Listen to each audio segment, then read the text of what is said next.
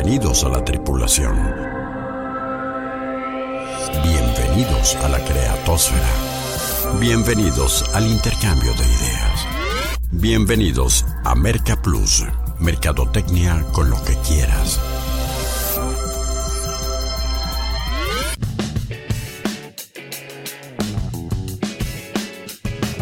Bueno, y como afortunadamente aún nadie le vende a los robots, la mercadotecnia sigue siendo tan fascinante y tan desafiante para los seres humanos que cada semana nos merece este espacio para charlar en torno a ella. Con el gustazo de siempre, les saluda Rodolfo Guerrero para proponerles un nuevo contenido para inquietar su intelecto y detonar sus ideas.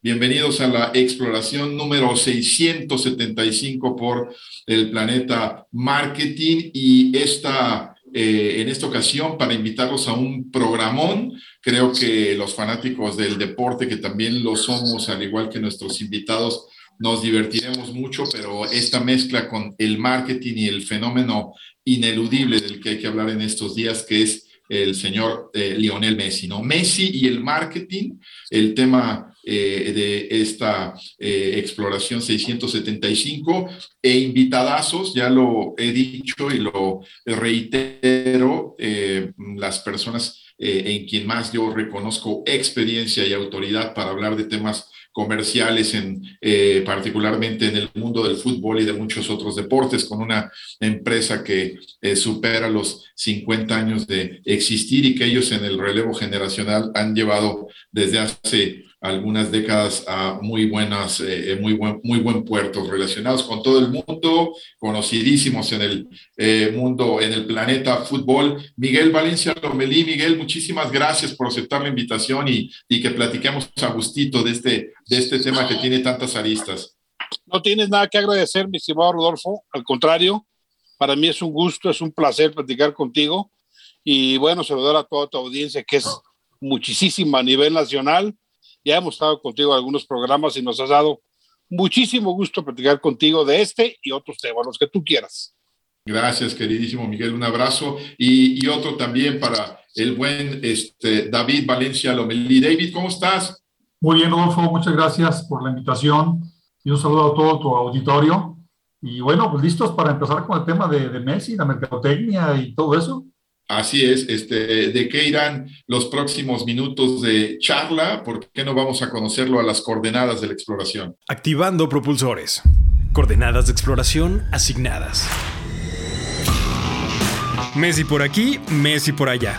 ¿Te guste o no el fútbol? Las redes sociales, las charlas de café y las sobremesas por estos días giran en torno al crack argentino. Y si a lo anterior le agregamos que el negocio mundial del entretenimiento deportivo, las cifras económicas de su reciente traspaso son impresionantes, pues no había forma de evitar hablar en nuestra misión 675 de Messi y el marketing. Branding personal, patrocinios, gestión empresarial, atención mediática, el impacto en el turismo de París, como si les faltara, la venta de playeras, el valor de marca de su nuevo club y el impulso y el declive de la liga a la que llega y de la que se va Lionel serán parte de la plática con nuestros invitados. Despegamos otra vez a explorar el planeta marketing en 5, 4, 3, 2.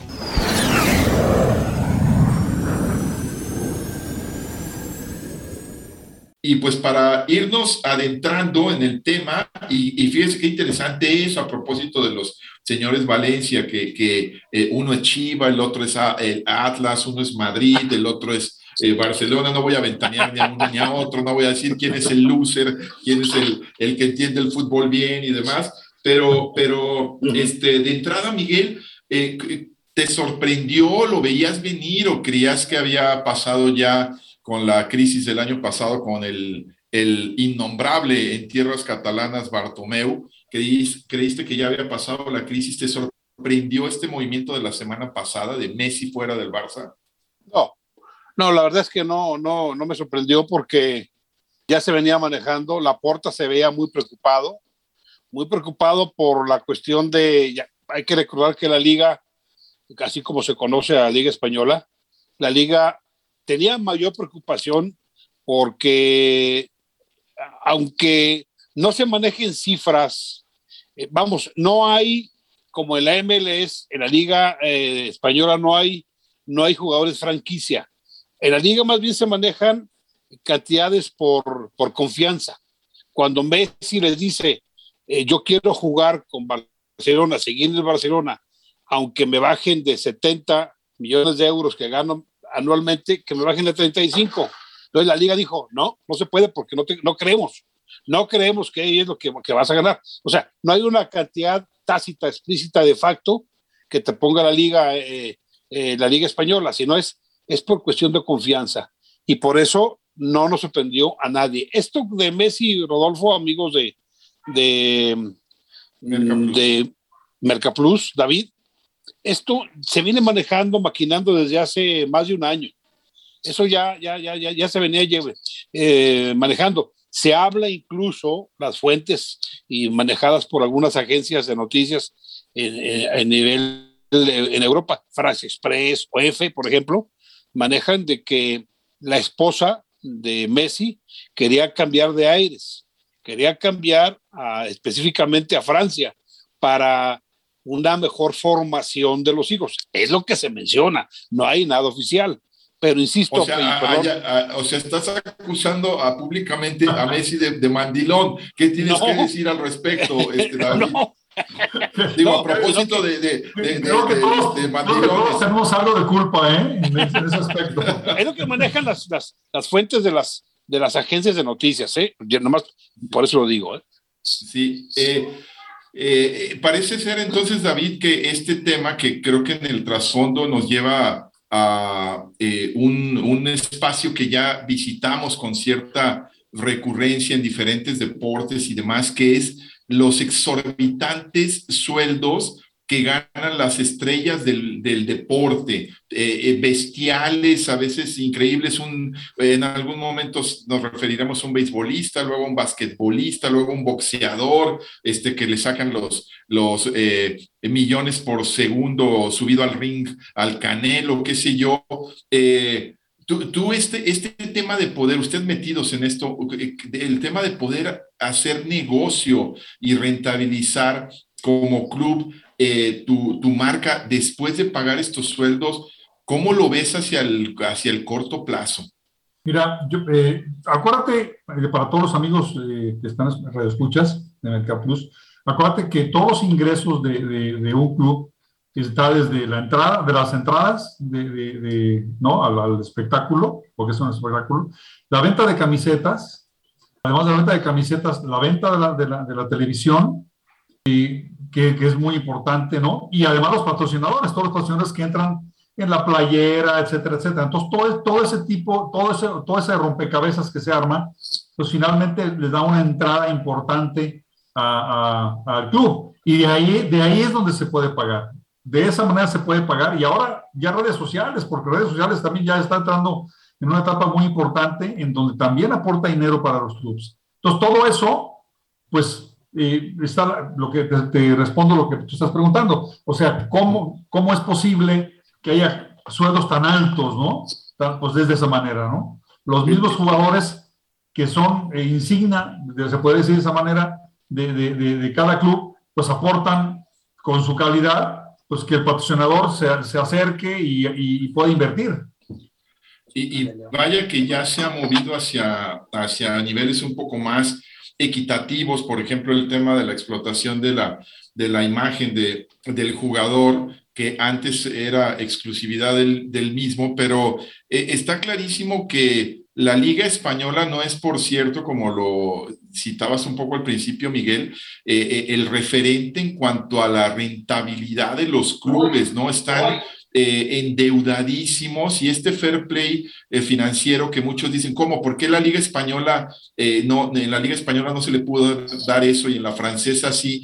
Tiene mucho que ver con el quebranto financiero de muchos clubes este, españoles que, que este, se meten en estos escándalos y a veces este, no, no, no hay una correspondencia entre sus ingresos y sus egresos. El Madrid recién empezaba a salir de un escándalo de, con las eh, filtraciones de las eh, declaraciones de, de Florentino y este y bueno eh, viene el Barcelona y les, les toma el, asunto pero creo que eh, es, es muy, mal manejado en términos generales las sociedades deportivas españolas, ¿no?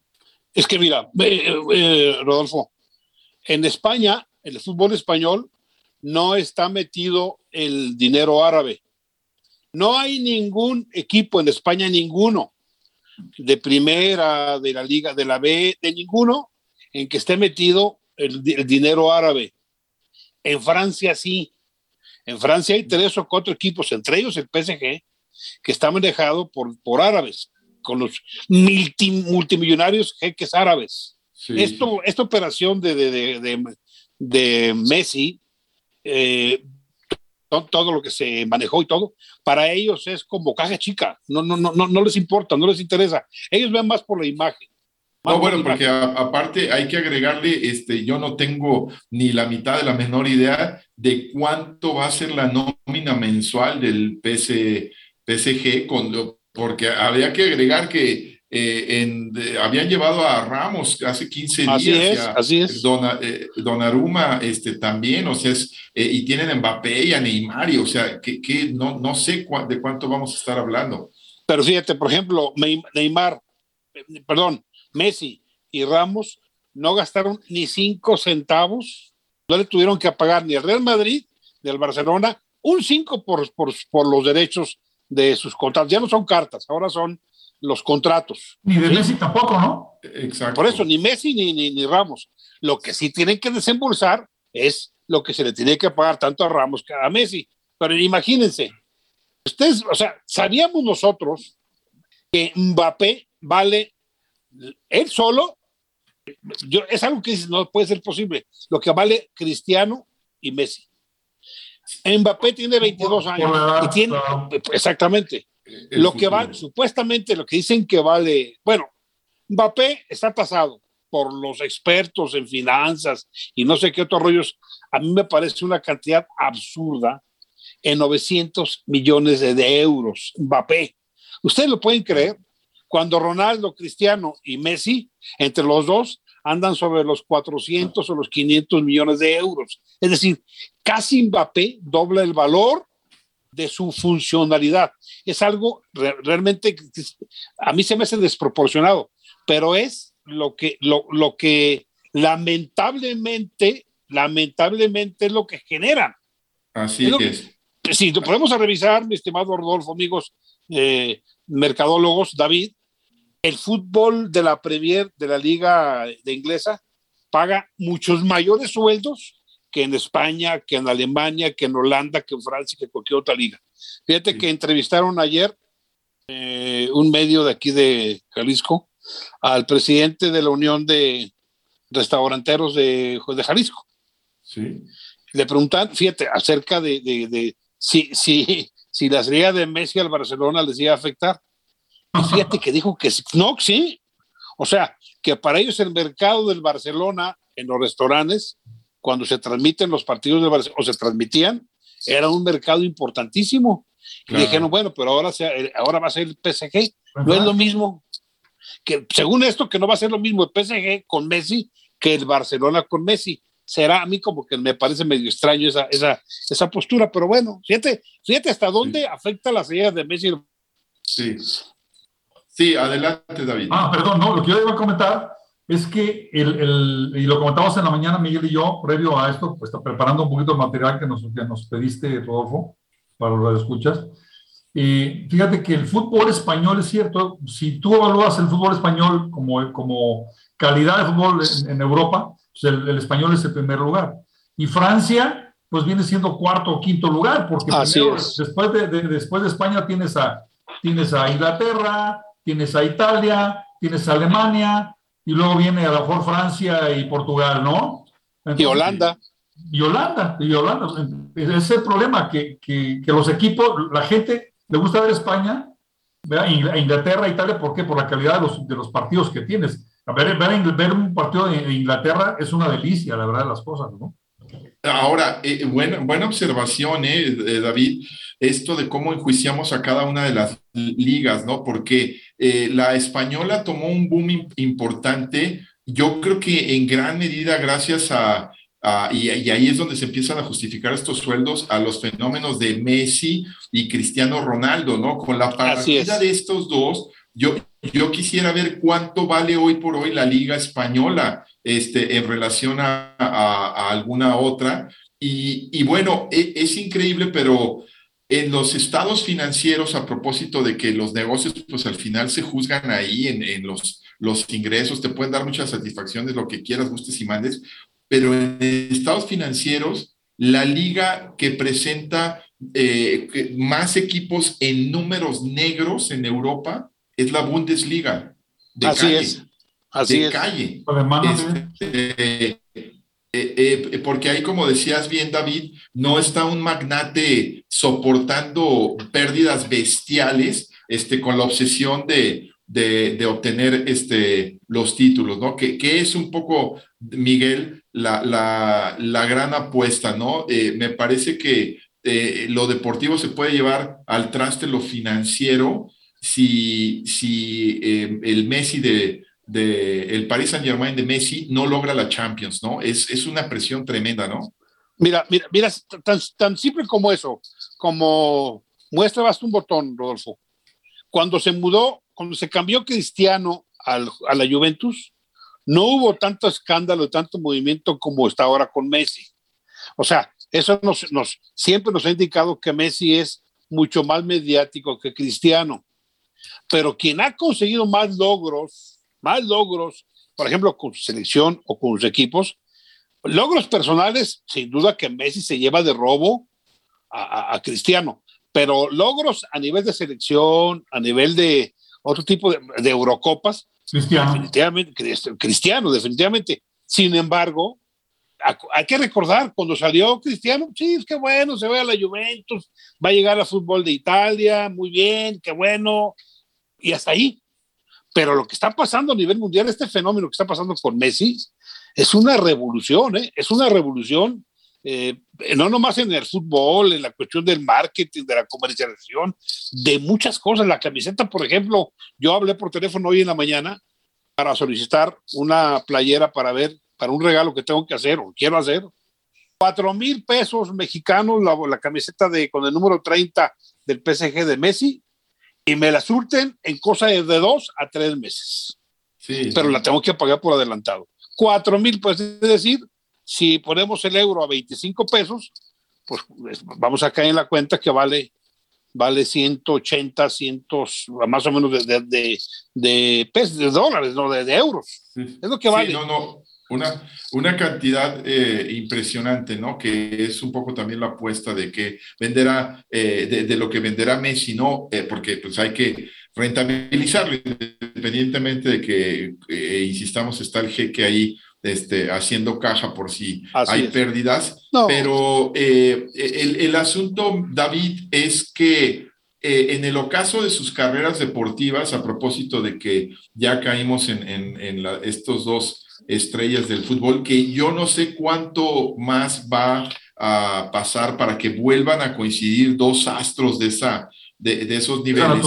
Pero en el caso de sus, de esos, de sus carreras, eh, como marca personal, CR7 o Messi, este, después de terminar su labor en las canchas, ¿cuál crees que perdure más y siga siendo más rentable. Eh, si tuvieras tú como que recomendarle a uno de tus múltiples anunciantes en los medios que manejan y te dijeran, oye, este, tengo un billetote y quiero hacer una campaña en México, este, no sé si la voy a hacer con Messi o la voy a hacer con Cristiano. Eh, desde esa óptica, ¿cuál marca crees que es más poderosa para vender? Yo creo que salvando y las lesiones de ambos jugadores, que por ahí si alguna fractura o algo sería, sería terrible para cualquiera de los equipos o cualquiera de las ligas, ya no hablado del equipo, sino de las ligas. Yo creo que por la edad, es obvio que los 36 años de Cristiano, pues están eh, por debajo de los, de los 33 años de Messi. Tres años son tres años, que es muy importante. Yo creo que Eso, eso yo creo que Messi sería mucho más mediático a futuro que Cristiano, siento yo. Aunque como dice Miguel, los logros que tiene Cristiano, pues no los tiene Messi ahorita en este momento. Pero la edad, yo, yo digo que, no sé, Cristiano, ¿qué te gusta que dure? ¿Dos, tres años más?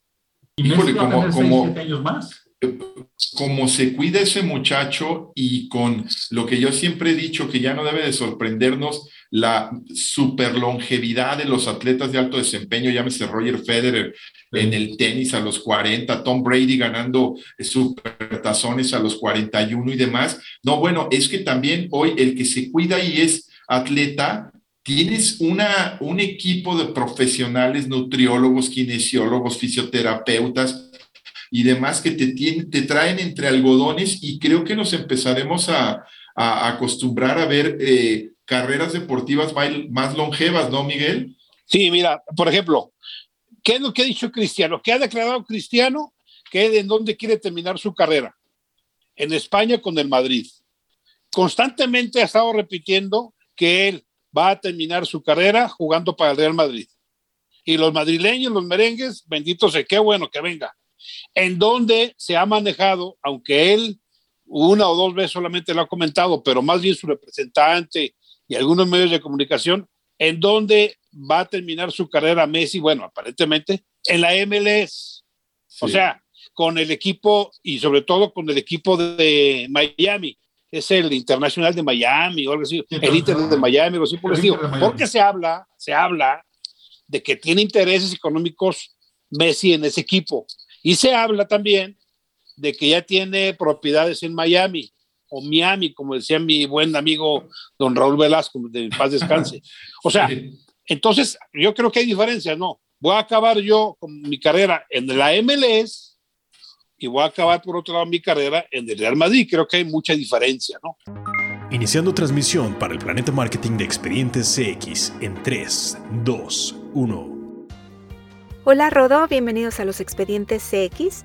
Aquí nuevamente platicándoles sobre marketing promocional. Sabemos que una de las formas más exitosas al utilizar este tipo de marketing es el regalo promocional y al momento de convencernos de llevarla a cabo, una de las grandes dudas con las que nos topamos es ¿a quién se recomienda obsequiar artículos promocionales? Aquí te tengo unas ideas para que no te quedes con la duda.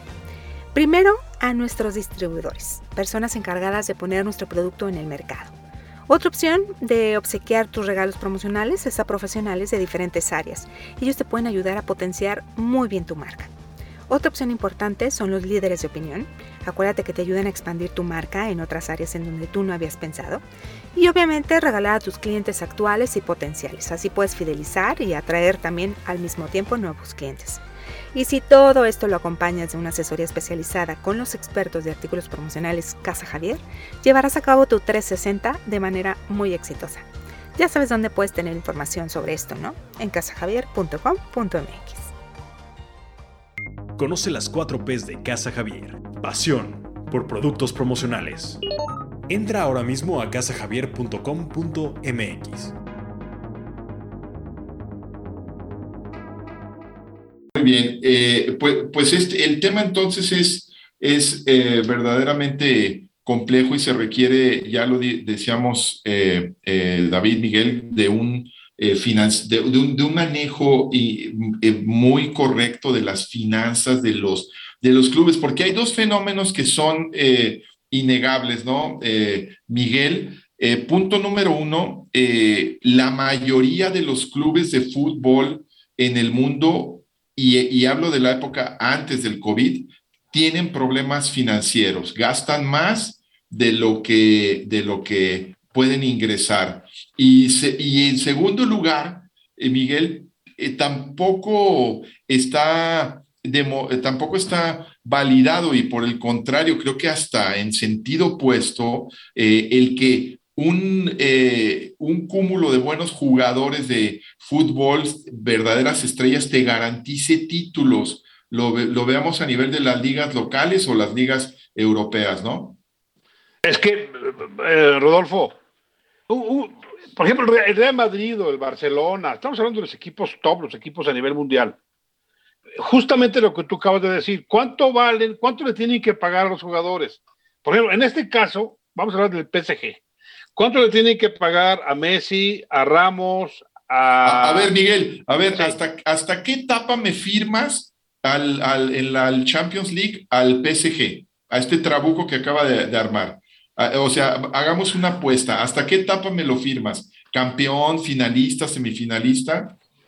Si no es campeón, mi estimado Rodolfo, es un fracaso. Con este equipo, con este equipo, si el PSG no es campeón, no nomás en esta próxima Champions, si mantiene el equipo, el plantel, mientras lo mantenga, ¿eh? hay que recordar el Barcelona, aquel de Xavi, de Iniestra, de Mascherano, estos grandes jugadores que cuántos logros no consiguieron con el Barcelona.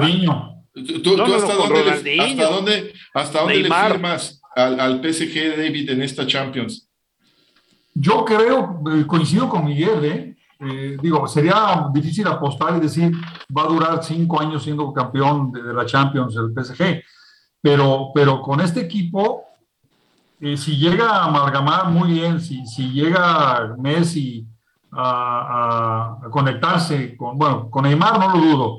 Eh, Mbappé, está la duda de ver qué tanto puede Mbappé, eh, porque ya viste ahora con la sección francesa, pues Mbappé falló aquí el penal. Entonces, no, no, no estás muy seguro, ¿no? Eh, ¿Quién es el centro delantero del, del PSG? Icardi o, o este, en primera instancia estaba jugando Mbappé ahí, un poco con Pochettino. Creo que juega sin centro delantero. ¿eh? O, sea, o sea, by the way, tienen a Icardi, ¿eh? Sí, o sea, este, ahí banqueando el muchacho está Paredes, está Di María. Pero no juegan, no juegan con centro delantero el, el, PSG. Pues, pero son, son mentirosos. En el papel está para que el PSG sea campeón de la Champions muchos años. Así es. Ahora, lo que, la, la pregunta que tú habías hecho, eh, eh, la, cuestión financiera. ¿Cuánto tienen que cobrar? ¿Cuánto tienen que cobrar estos equipos en transmisiones de televisivas, en publicidad, la venta de las camisetas, los esquilmos? Si tú vas, por supuesto que has sido, y tú lo, lo, sabes perfectamente, Rodolfo, si tú vas a un partido allá, si quieres ir a un partido en Barcelona o en Alemania o, o en Inglaterra, es prácticamente imposible que uno consiga un boleto porque valen de 100 euros para arriba, o una buena zona, más o menos, ¿eh? No, y ahora con los, la capacidad de los estadios en, la mayoría de los países a un tercio, no quiero saber cuánto te va a Exactamente. ir al Camp Nou al, Parque de los Príncipes. Ahí se quiere recuperar. Entonces, ¿cuánto deben de cobrar para pagar esas nóminas que son impresionantemente enormes y absurdas, pero bueno, cada que es cuestión de gusto. Porque no perdamos de vista una cosa, ¿no? Dirías, bueno, eh, esos estadios con aforos promedio de 70 mil eh, eh, espectadores, en un tercio, pues andarían en 20, 25 mil. Así es. diríamos, bueno, los van a subir de precio, sin nada más que ahí irías, y ojo con la FIFA, contra una esencia impresionante de este deporte. Este deporte es el más popular del planeta porque es un deporte que no distingue clases sociales. Y ahí, y ahí ya, ya te metes en temas este, muy complicados, ¿no? Claro que pueden entrar 25 mil personas, pero no sé si seguiría siendo el mismo, el mismo ambiente y, lo mismo, ¿no? O sea, el, factor guasana y el E punto, este, creo que se empezarían a alejar de los estadios. Mira, Rodolfo, aquí hay un número, una cifra que tú dices, no, no puede ser. Bueno, aquí está. Esos son estudios que han hecho ¿Sabes cuánto se va a gastar el PSG? más bien, ¿cuánto supuestamente va a cobrar o, va a ingresar en sus arcas el PSG por día de partido, por partido? Solamente por, eh, olvídate de las camisetas, ¿eh? O están por refrescos, por botanas, por alimentos, por lo que tú quieras y gustes, por los famosos esquilmos, 17 millones de euros por partido. ¿Tú crees que con estas eh, entradas del, tercio lo van a poder lograr? ¿O a cuánto va, va, a tener que cobrar, por ejemplo, un refresco? Si a este cobraban 5 euros, ahora te va a cobrar 15. Pues ¿quién lo va a comprar? Oye, pero 17 millones de euros por partido. Eh, por, partido y suponiendo que juegues Copa, Champions, eh, Normal. Este, Normal. Te, te da cinco partidos al mes por 17, pues son este, 85 millones de euros al mes. Eso en esquilmos. La, décima parte de, de, los, este, ¿cómo se llama? Del, de, la nómina de este equipito que, que, armaron, ¿no? Este, porque esa es otra repercusión, David, también, ¿no? Yo creo que el más contento es el alcalde de París con el turismo que se le va a generar, ¿no? Claro, exactamente. Estábamos ahorita, como dice Miguel, estaba yo también viendo unos numeritos, pero fíjate, lo que, lo que puede, puede contribuir a aumentar el valor de la marca PSG, la entrada de Messi, un 20%. Fíjate, fíjate nomás. Le estamos hablando de, bueno, habría que convertirlo en dinero, pero, y, el caso, aquí hay un dato eh, también muy claro, la serie de Messi de Barcelona podría disminuir el 11% del valor de la marca. Fíjate nomás. No puede, ya lo disminuyó. Ya, o sea, ya, ya, se disminuyó el valor de Barcelona. Claro. No, bueno, y, y, aparte con, digo, la porta, yo, yo creo en muchos, en sus habilidades gerenciales, pero de verdad, la, la, la década eh, desde que más o menos transcurrió la década entre que se fue en su primera etapa y ha vuelto, no, bueno, no encuentro un mejor término para describir lo que hizo la directiva catalana en esta década que un cagadero. O sea, un cagadero de verdad. O sea, dejar, Así es. dejar una deuda de casi 400 millones de euros, haber, haber tenido al mejor jugador de los últimos 30 años y no haber cosechado mucho más trofeos. Una, una gestión financiera y deportiva, o sea, deportivamente súper estúpidos, como que estaba prohibido firmar defensas de, buen nivel en, en, este Barcelona, ¿no? Sí, no, no, la verdad. El, caso de Barcelona ha sido muy frecuente, por ejemplo, desde, desde Alexis Sánchez, por ejemplo, eh, de, de Suárez, de, de, de, todos tipos de jugadores que han dejado ir jugando. Suárez. ¿Y por qué los dejan ir? Yo no entiendo.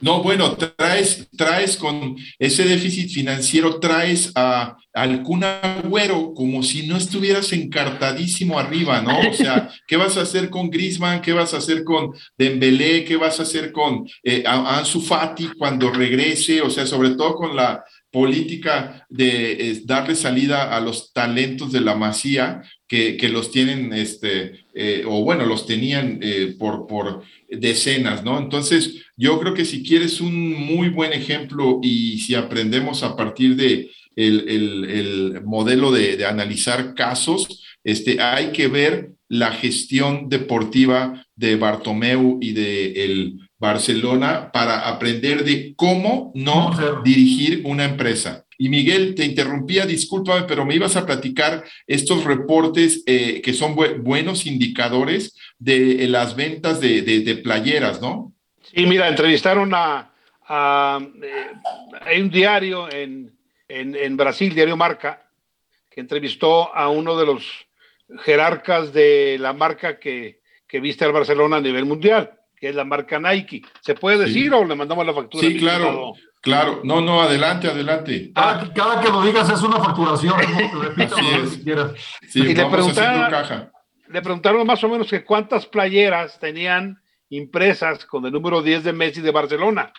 Y él hablaba acerca de, dice, números más, números menos, y es un número que tengo que, que corregir, más o menos 200, entre 200 y 300 mil playeras a nivel mundial están regadas en los diferentes almacenes que, que no se han vendido de la, de la playera. Y bueno, ¿y ahora qué van a hacer? No, pues la vamos a tener uno de dos, o regalarla o darla a 10 euros como una muestra, pues, así como un recordatorio para Messi. Regalarla o cobrar 10 dólares por playera. Imagínate nada más. O sea, si tú multiplicas 200 mil eh, eh, eh, con el valor normal de que costaba una playera de Messi, ahora cuánto vale la playera de Messi de Barcelona con el número 10. No vale nada. Sí, sí, no. No, te vayas lejos. Estaba leyendo también que los derechos de televisión pagados por, por Telefónica a, España fue de 3.500 millones de euros por tres años. Ahora la nueva negociación, que por, otros siguientes tres años, por la pandemia lo iban a bajar a 2.950 millones de euros. Sí. Y ahora con lo de Messi, mucho más van a bajar, o sea, no hay una nueva oferta. Quiere decir que, vaya, pensando en lo que tú dices de las playeras, pues esto también en cuestión televisiva también pega, ¿no? No, espérate, espérate, perdón, Rodolfo, nomás sí. no se me va la idea. 678 mil millones de euros es lo que la Liga Española iba a destinar para todos los equipos, no solamente de primera, primera, todo, todo el fútbol español estaba, está, está metido en esa polla de 678 mil, bueno, a mí se me hace una cantidad exorbitante de locura que dijo, es que 678 mil millones de euros. Sí, no, no. Bueno, el caso es que al Barcelona le corresponderían más de 12 mil millones de euros. Sí, no. Pero parece ser que con la salida de Messi algo se rompió y algo está pasando. Pero insisto, a mí esa cantidad de 678 mil millones de euros me parece exorbitante y a mí me, como que me da la impresión como que, como que algo brinca, ¿no? Así, está, oye, y, los derechos televisivos, evidentemente, de la liga, este, está, eh, eh, están muy a la baja, y, y, el hervidero que es hoy por hoy la, la dirigencia de la, de la Liga, de la Real Federación Española de Fútbol, del Madrid, o sea, tirándose madrazos todos los días Florentino contra Tebas, este Tebas contra Florentino, Florentino todavía con su idea mesiánica de la Superliga, este, eh, la verdad es que eh, viene un panorama sumamente gris y yo no sé qué tan atractiva eh, seguirá siendo. ¿Quién, ¿Cuáles son las estrellas que se quedan en la Liga? Eh, eh, española para, para armar rating, digo, eh, la Liga Española, digo, pobre, pobre Kun Agüero, ¿no? O sea, este, lo llevan para jugar con Messi y ya no está Messi. ¿Quiénes son las estrellas de la Liga Española? Pues va a ser Suárez con el Atlético de Madrid, que creo que es la figura más representativa en de lo que tú indicas. O sea, el Atlético de Madrid automáticamente aumenta su imagen, claro, está el Real Madrid, pues, pero el Atlético de Madrid, actual campeón de la Liga Española, de la Liga, como dicen ellos, automáticamente su imagen crece. ¿Y qué es la figura? Suárez. ¿Quién más? Benzema. ¿Perdón? Benzema podría ser.